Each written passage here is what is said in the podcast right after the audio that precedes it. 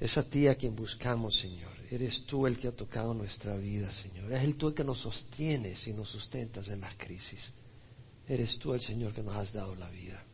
Y eres el tú el que nos dirige y nos corrige y nos abre los ojos y nos disciplina.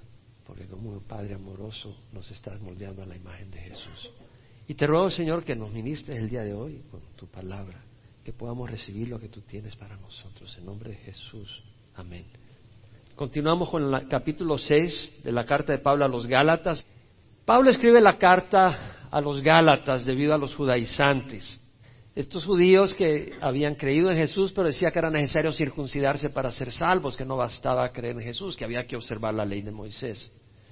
Pablo en el capítulo 3 le dice, los que son de las obras de la ley están bajo maldición, porque escrito está, maldito todo el que no permanece en todas las cosas escritas en el libro de la ley para hacerlas. Es decir, si tú quieres ser aprobado por tus obras, estás bajo maldición, porque la ley lo que te muestra es que estás incompleto, que estás imperfecto, y de hecho te acusa y te condena. Pero Cristo nos redimió de la maldición de la ley, habiéndose hecho el mismo maldición, porque escrito está, maldito el que cuelga de un madero. Cristo se hizo maldición por nosotros. Cristo en la cruz llevó el precio de nuestro pecado, el castigo por nuestro pecado. Y al llevar Jesús el castigo por nuestro pecado, ya no tenemos que sufrir por nuestro pecado, es decir, ser condenados y ir al infierno, porque Él ya recibió el castigo. La paga del pecado es muerte. La dádiva de Dios es vida eterna en Cristo Jesús. Lo que la ley no pudo hacer, porque la ley lo que hace es despertar el pecado en nosotros, provoca en nosotros la desobediencia y nos condena, lo hizo Jesucristo, pagando primero por nuestros pecados y luego mandando el Espíritu Santo. Porque Dios pone en nosotros el querer como el hacer para su beneplácito. Porque la ley lo que provoca en nosotros es el temor, vamos a ser condenados, pero eso no nos libra de pecar, pecamos. Por otro lado, el Espíritu Santo puesto en nuestro corazón nos pone el deseo de seguir a Jesús, amar a Jesús y hacer cosas buenas. Y ya no tenemos los ojos puestos en el pecado, sino en Jesús y entonces logramos caminar rectamente, que la ley no pudo hacer en nosotros. Entonces vemos lo que hace.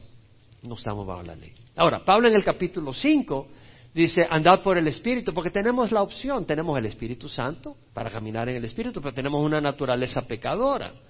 Esa naturaleza pecadora está ahí hasta que moramos. Entonces Pablo dice, andad por el Espíritu y no cumpliréis el deseo de la carne, porque el deseo de la carne es contra el Espíritu y el del Espíritu contra la carne, y estos se oponen uno al otro de manera que no podéis hacer lo que queráis. Pero si estás guiado por el Espíritu, no estás bajo la ley. Entonces Pablo nos enseña y estudiamos eso, que podemos caminar por el Espíritu, por la carne, pero dice andad por el Espíritu. Ahora en el capítulo 6, versículos 7 al 10, Pablo nos dice ya, no solo nos dice andad por el Espíritu y no cumpliréis el deseo de la carne, sino que nos dice, hay un fruto dependiendo de qué escoges. Si andas por el Espíritu va a haber un fruto. Si andas por la carne va a haber un fruto. Si tú alimentas el Espíritu, vas a producir cierta cosa. Si tú alimentas la carne, vas a producir cierta cosa. No te dejes engañar. O sea, sabemos cuáles las obras de la carne. Inmoralidad, sensualidad, todas esas cosas. Enojo, rivalidades, disensiones, idolatría, borracheras, todas esas cosas. Y sabemos cuál es el fruto del Espíritu. Pero Pablo también habla de lo que vamos a cosechar. Y eso es bien importante. Vamos a leer primero. Versículo 7. No os dejéis engañar. De Dios nadie se burla, pues todo lo que el hombre siembra, eso también segará. Porque el que siembra para su propia carne, de la carne segará corrupción. Pero el que siembra para el Espíritu, el Espíritu segará vida eterna. Y no nos cansemos de hacer el bien, pues a su tiempo, si no nos cansamos, segaremos. Así que entonces, hagamos bien a todos según tengamos la oportunidad, y especialmente a los de la familia de la fe. Mira lo que dice Pablo. No os dejéis engañar, de Dios nadie se burla, todo lo que el hombre siembra, eso también segará. No os dejéis engañar, es decir, no te dejes embaucar, no te dejes seducir, no muerdas el anzuelo. El anzuelo es un engaño para el pez. El pescado cree que ahí hay una lombriz o algo muy atractivo, muy sabroso, pero no sabe que hay una consecuencia. Si no, no lo mordería. No muerdas el anzuelo, no te doren la píldora. No, mira qué bonita, pero hay algo detrás de eso. Que no te den gato por liebre. No te deslumbres. No todo lo que brille es oro. La palabra en el griego quiere decir eso, deceive, la New King James Version, la King James Version dice deceive, err, wonder, o sea, no te divagues. No te salgas del camino, no te desvíes del camino recto, porque van a haber consecuencias. Pablo habla del engaño acá. ¿Por qué es importante el engaño? Porque es la estrategia de Satanás. Satanás es un mentiroso. Satanás es el padre de la mentira, así lo tildó Jesucristo. Busca seducirnos y alejarnos del camino de Dios. Por eso hay algunos que no están acá ahorita, no porque están enfermos. Hay algunos que yo sé que han caído y están en el mundo, se han dejado seducir. Hay otros que se han enfriado, hay otros que se han desanimado y ya no están perseverando.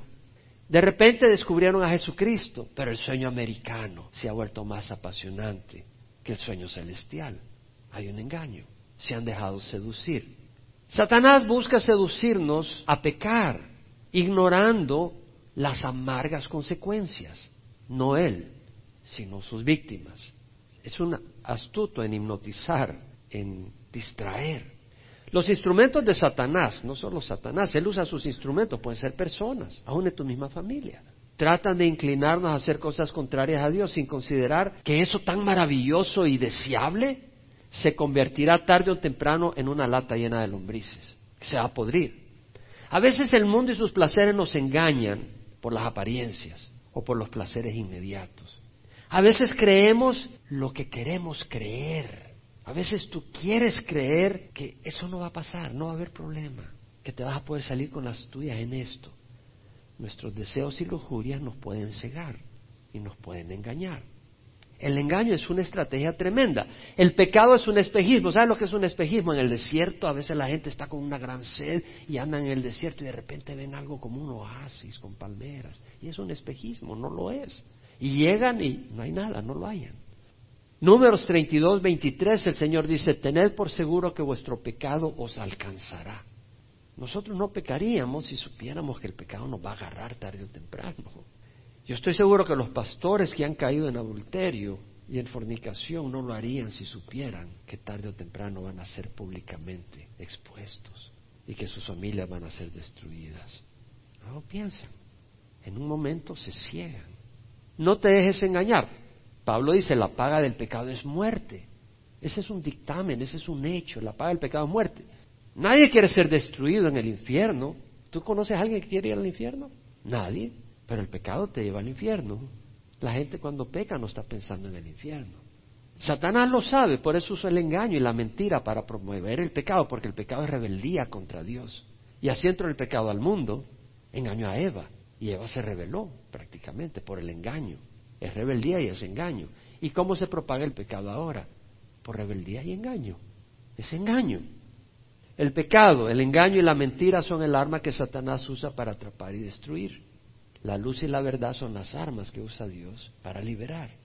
En Juan leemos capítulo 8 que Jesús le dijo a los judíos que habían creído en él. Si ustedes permanecen en mi palabra, verdaderamente sois mis discípulos y conocerán la verdad y la verdad os hará libres. Y ellos respondieron, somos descendientes de Abraham. ¿Cómo dices seréis libres? Nunca hemos sido esclavos de nadie. Jesús le dijo, en verdad, en verdad os digo, que el que comete pecado es esclavo del pecado. Y el esclavo no queda en casa para siempre, el Hijo permanece para siempre. Si el Hijo se hace libre, seréis verdaderamente libres. En otras palabras, el pecado que hace esclaviza. ¿Y qué quiere decir esclavo? Que no eres libre, estás atrapado. El pecado atrapa y atrapado no te puedes escapar hasta que te lleva al infierno. El único que te puede liberar es Cristo, que es el camino, la verdad y la vida, la verdad. La verdad os hará libres. El engaño no resulta en lo que esperas, eso es lo que es un engaño. Te ofrece algo pero termina en otra cosa. Pero ese es el engaño, te ofrece una cosa que no es. Aparenta ser lo que necesitas, que te librará de tus problemas, échate un trago, te vas a relajar, te vas a poder dormir. O te llenará de alegría y felicidad, oh, esta persona, esta muchacha, si tan solo esta muchacha, si tan solo este rato, si tan solo me puedo ir a Hawái con ella o con él. Y terminas en miseria y muerte. Si conociéramos y consideráramos las consecuencias, no pecaríamos. Y Pablo nos está advirtiendo, no dejéis engañar, de Dios nadie se burla, lo que el hombre siembra, eso también segará. En Proverbios 31.3 dice, engañosa es la gracia y vana la belleza, pero la mujer que teme a Jehová, ésta será alabada. Engañosa, de nuevo, engaño. Es decir, te puedes dejar llevar por la belleza de una mujer liberal, hombre, por el encanto físico, su atractivo, su sensualidad, y caes en fornicación, y luego quedas atrapado con ella y destruyes tu hogar, porque Satanás es perpiscaz. Yo me pongo a pensar personas que conozco que han caído, eran personas mayores, y han caído con mujeres bonitas. ¿Cómo es posible? Pues Satanás se viste como quiera vestirse y destruyes tu hogar. Y luego te das cuenta que te metiste en un problema. La mujer te cuesta una fortuna. Destruiste tu hogar. La mujer te cuesta una fortuna mantenerla.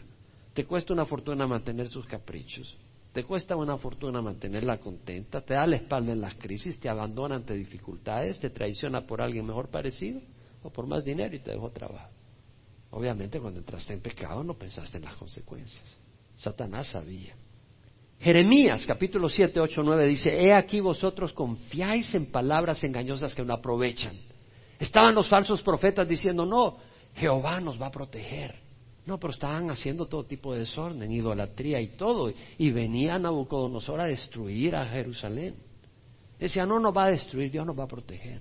Y mira lo que dice Jeremías. aquí vosotros confiáis en palabras engañosas que no aprovechan para robar, matar, cometer adulterio, jurar falsamente, ofrecer sacrificios a Baal y andar en pos de otros dioses que no habías conocido. Amigos pueden convencerte a hacer el mal. Piensas que no habrá consecuencias, que te saldrás con la tuya, pero es un engaño. Proverbios 12:5 dice, los pensamientos de los justos son rectos, los consejos de los impíos engañosos. La palabra engaño aparece en toda la escritura todo el tiempo. Proverbios 14:12 dice, hay camino que al hombre le parece derecho, pero su fin es camino de muerte. Parece, apariencias, pero es un engaño. Jeremías 9:6, el Señor dice, tu morada está en medio del engaño. ¿No estamos en una morada llena de engaño? Le pregunto, mira los anuncios, te ofrecen todo tipo de locura que es pura mentira. Pastillas para adelgazar. ¿Quién ha adelgazado con esas pastillas? Dice, tu morada está en medio del engaño. Por causa del engaño rehusan conocerme, declara Jehová. ¿Cuánta gente rehúsa conocer a Dios porque tiene un concepto equivocado de Dios? Y muchas veces gente que se llama cristiana son las que transmiten un concepto equivocado de Dios, un testimonio equivocado. O algunos piensan que Dios es aburrido y no quieren conocer nada de Dios. Jeremías 51, 17, 18 dice, toda la maldad es necia, falta de conocimiento se avergüenza todo febre de sus ídolos, los que trabajan con oro. Porque sus imágenes fundidas son engaño y no hay aliento en ellas. Vanidad son obra ridícula. En el tiempo de su castigo perecerán. ¿Cuánta gente que nosotros conocemos está atrapada en el engaño, venerando, dicen, imágenes? Se perdió algo, hay que rezarle a San no sé quién. Y le ponen unas candelitas para hallar algo. Y aquel, dice Mateo, bueno, Jesucristo, hablando de la semilla que sembró el sembrador, una que había en el camino, otra en las piedras, otra entre espinas y otra en tierra buena. Y hablando de la que cayó entre espinas, dice, y aquel en quien se sembró la semilla entre espinos, este es el que oye la palabra, más las preocupaciones del mundo y el engaño de las riquezas ahogan la palabra y se queda sin fruto. El engaño de las riquezas. ¿Cuánta gente está ahí siguiendo el sueño americano? Y no hay fruto en sus vidas. Proverbios 23, 4, 5 dice, no te fatigues en adquirir riquezas, deja de pensar en ellas. No quiere decir que vas a andar de perezoso y no trabajar, pero no te fatigues por las riquezas. Cuando pones tus ojos en ella ya no está, porque la riqueza ciertamente se hace alas como águila que vuela hacia los cielos. El engaño. Piensa cuando has pecado, hay engaño. Temo que así como la serpiente con su astucia engañó a Eva, vuestras mentes sean desviadas de la sencillez y pureza de la devoción de Cristo, dijo Pablo en 2 Corintios 11:3. Me temo que así como la serpiente con su astucia engañó a Eva, vuestras mentes sean desviadas de la pureza y la dedicación a Cristo. O sea, hay gente que se ha desviado del Evangelio. La pasión, el amor que tenían a Dios ya no lo tienen. Se han enfriado, se han desviado o han complicado su fe. Esa fe que consistía en estudiar la palabra, en adorar al Señor, en comunión unos con otros, ahora la han complicado con cien mil cosas. ya no es una fe sencilla. En Efesios 4, 11 al 14, Pablo dice que Dios dio a algunos el ser apóstoles, a otros profetas, a otros evangelistas, a otros pastores, maestros, para equipar a los santos para la obra del ministerio, para la edificación del cuerpo de Cristo. Mira más que dice, hasta que todos lleguemos a la unidad de la fe y del conocimiento pleno del Hijo de Dios, conocer a Jesús, a Dios, que es la verdad. A la condición de un hombre maduro, vamos a llegar a través de eso a madurar, a la medida de la estatura de la plenitud de Cristo. A medida que conozcamos a Jesús, al ser equipados y edificados a través del ministerio de apóstoles, profetas, pastores, maestros, evangelistas, vamos a conocer al Señor, vamos a madurar, dice Pablo, para que no seamos como niños sacudidos por las olas, llevados de aquí para allá por todo viento de doctrina, por la astucia de los hombres, por las artimañas engañosas del error. ¿Cuánta gente anda en doctrinas raras? Están engañados en el error. Hay error y hay engaño. ¿Cuál es la solución para el engaño? Dios ha mandado apóstoles, profetas, evangelistas, pastores y maestros. ¿Qué tienen en común todos ellos? El apóstol es un mensajero de Dios. Un mensajero de Dios habla la palabra de Dios. ¿Qué tiene el profeta? El profeta habla la palabra de Dios. ¿Qué tiene el evangelista? Lleva el mensaje de salvación que tiene el pastor maestro, enseña la palabra. Por eso Satanás lo que quiere es que no vengas a oír la palabra de Dios, porque es ahí donde entra el engaño. Y empiezas, eh, tu mente se empieza a distraer y empieza a abrazar mentiras y de repente estás abrazando la mentira. La palabra de Dios expone el error. Pablo en Efesios dice, en cuanto a vuestra manera anterior de vivir, dice, despojaos del viejo hombre, que se corrompe según los deseos engañosos. Deseos engañosos, son deseos, pero son engañosos. No te van a dar la plenitud que tú crees te van a dar. Y ser renovado en el espíritu de vuestra mente, hay que renovar la mente. ¿Cómo? Con la palabra de Dios. Y vestidos del nuevo hombre, el cual en la semejanza de Dios ha sido creado en la justicia y santidad de la verdad. La santidad no es andar como un monje de claustro todo aburrido, dándose latigazos sin comer en una esquina. La santidad es la verdad. Camina en la verdad, no en el engaño. Eso es santidad. Ser santo es lindo. ¿Qué es ser santo? Es estar en la verdad. No estar engañado, no estar esclavizado, es ser libre. Eso es hermoso. En Hebreos, el autor dice, tened cuidado hermanos, no sea que alguno de vosotros tenga un corazón malo de incredulidad para apartarse del Dios vivo. Exhortaos los unos a los otros cada día mientras todavía se dice hoy, no sea que alguno de vosotros sea endurecido por el engaño del pecado. O sea, el pecado te engaña y te apartas del Dios vivo. Dejas de creer. La fe viene por el oír y el oír por la palabra de Dios. El anticristo, ¿cómo va a entrar? A través del engaño. En Tesalonicenses leemos que la actividad del anticristo es conforme a la actividad de Satanás, con poder y señales y prodigios mentirosos y con todo engaño de iniquidad para los que se pierden porque no recibieron el amor de la verdad para ser salvos. La persona que va al infierno es porque ha abrazado la mentira. Pero gran juicio va a venir para aquel que ha sido expuesto a la verdad y ha seguido abrazando la mentira. Y dice que Dios mandará un poder engañoso para que crean en la mentira. Yo creo que evolución es parte de ese poder engañoso. La teoría de evolución es parte de ese poder engañoso que tiene el mundo, pero bien votado. No dejes de engañar, de Dios nadie se burla. Todo lo que el hombre siembre, eso también segará. Tú no puedes sembrar maíz y cosechar fresas. Lo que tú vas a sembrar, eso vas a cosechar. No puedes sembrar un naranjo y cosechar higos. Y no hay excepciones, Dios no hace excepciones. El que siembra para su propia carne, dice Pablo, de la carne segará corrupción. La palabra quiere decir descomposición, putrefacción, un muerto que se está pudriendo. Eso es lo que quiere decir. Pero tiene un significado más que eso, sufrimiento eterno en el infierno. Ese es el significado final. El que siembra para la carne cosechará una existencia miserable.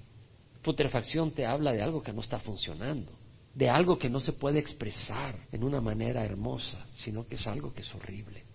y tu existencia va a ser horrible en el infierno. Es lo que está diciendo. Si tú siembras para la carne, de la carne cosecharás corrupción. Satanás te ofrece pura vida, no corrupción. Te ofrece, pero no es lo que te da. Te da pura muerte, pura miseria. ¿Cuándo es que sembramos para la carne?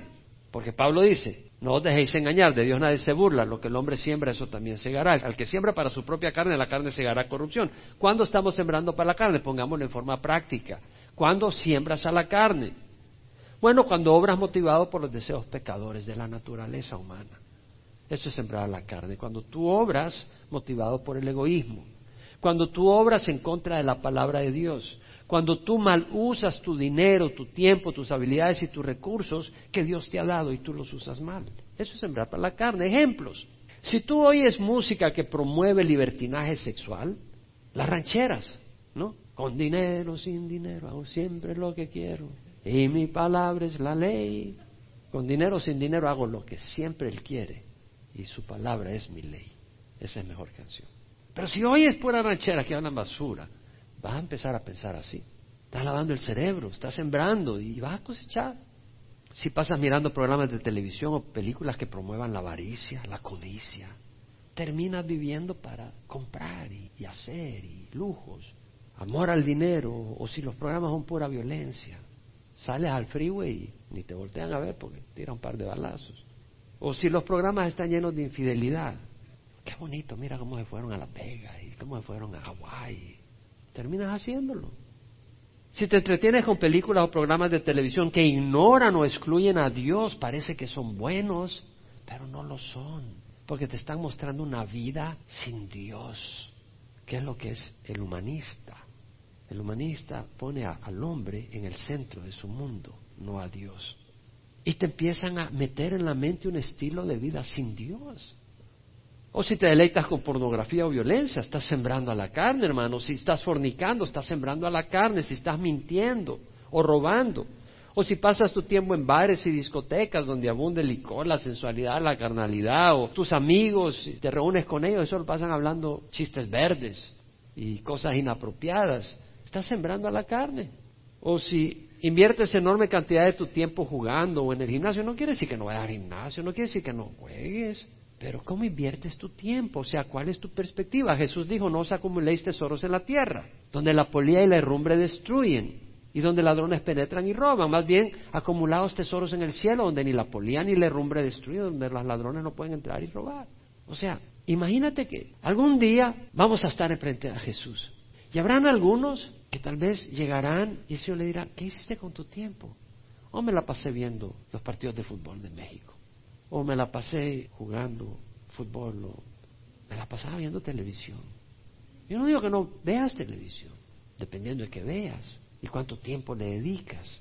Yo no te digo que no pasees, pasea, pero no vivas todo el tiempo paseando, esa no es la razón de tu vida.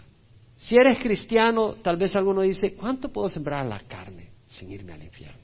¿Cuánto puedo divertirme un poco en cosas y así sin irme al infierno? Bueno, recuerda, cada vez que tú decides, no por lo que guía el espíritu, sino la carne, fortalece la naturaleza pecadora. Cada vez que pecas, eres más débil para no pecar. Si tú pecas en fornicación, te debilitas para salir de ese pecado. Si tú pecas tomando, sabiendo que tienes esclavitud del pecado, te debilitas para no tomar.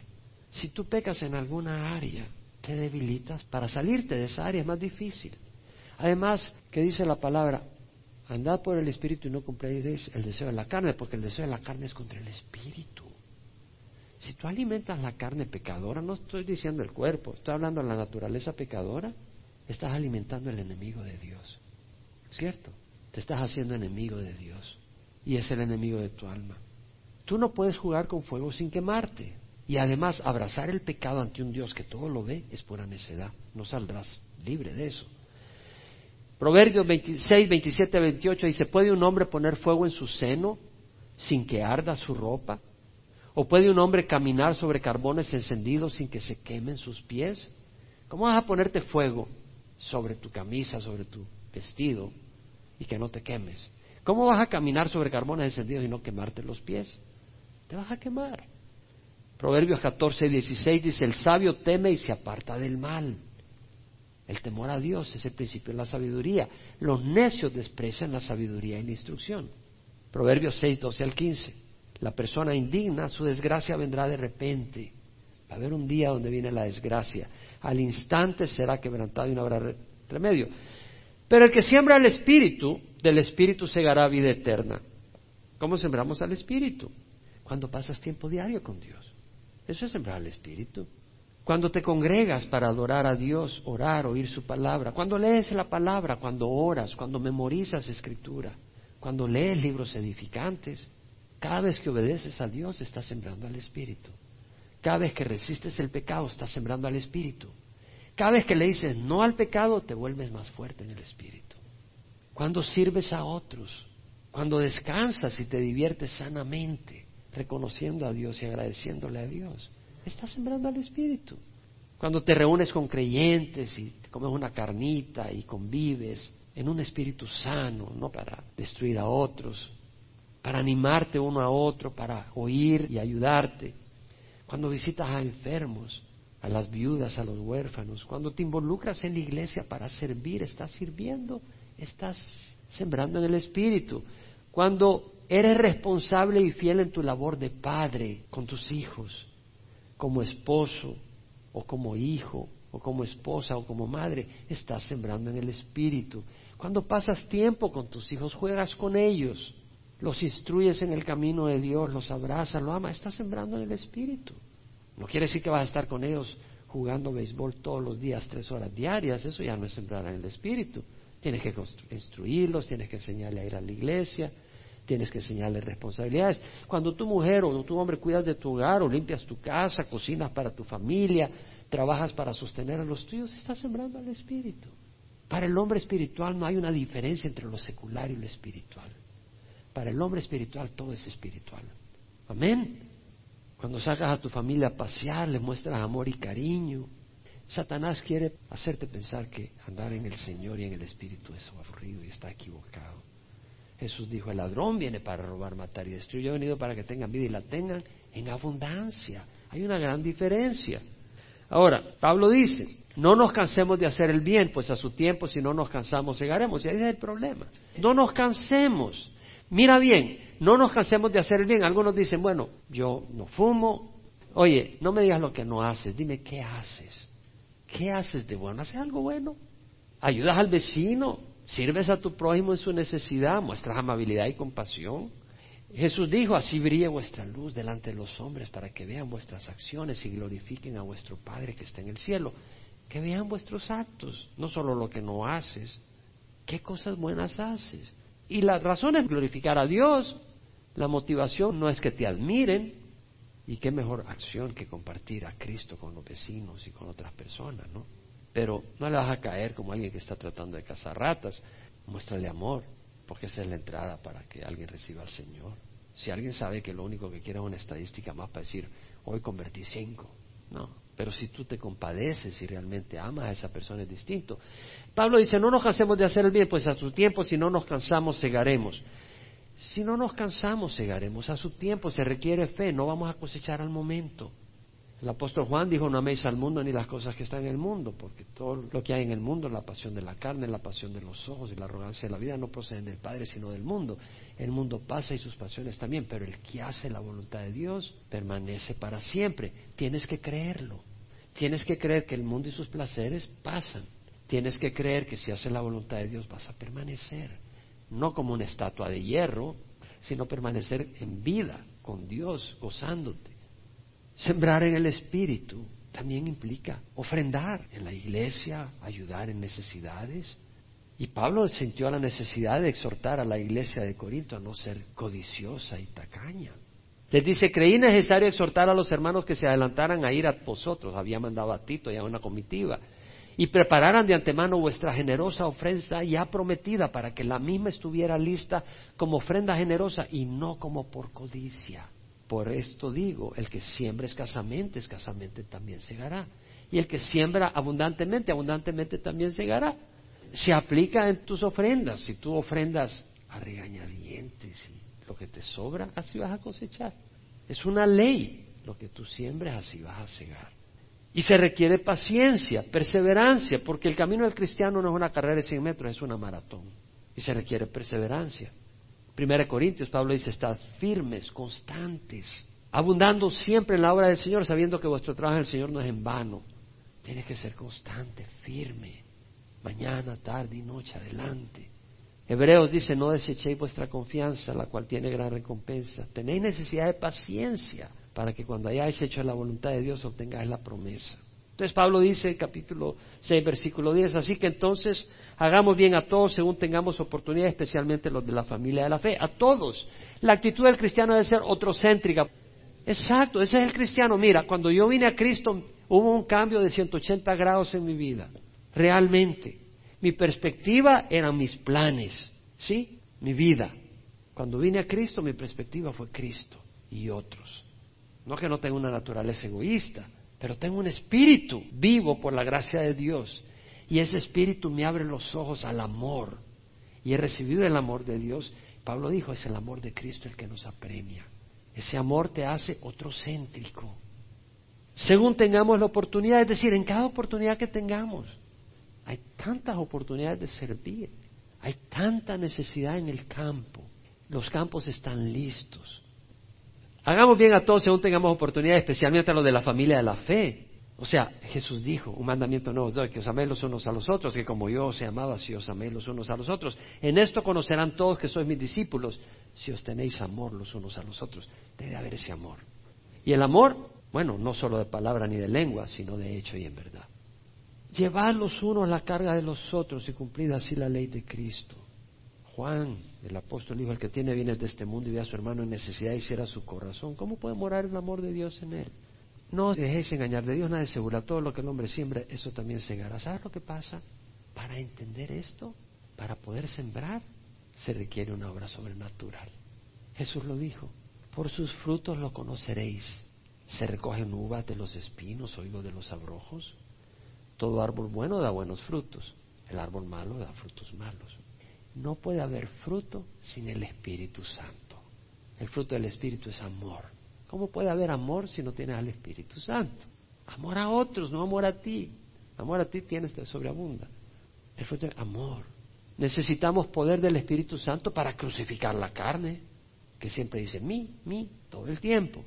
Pablo dijo, si vivís conforme a la carne habréis de morir, pero si por el Espíritu hacéis morir las obras de la carne, viviréis. Se necesita el Espíritu Santo para poner a muerte los deseos de la carne.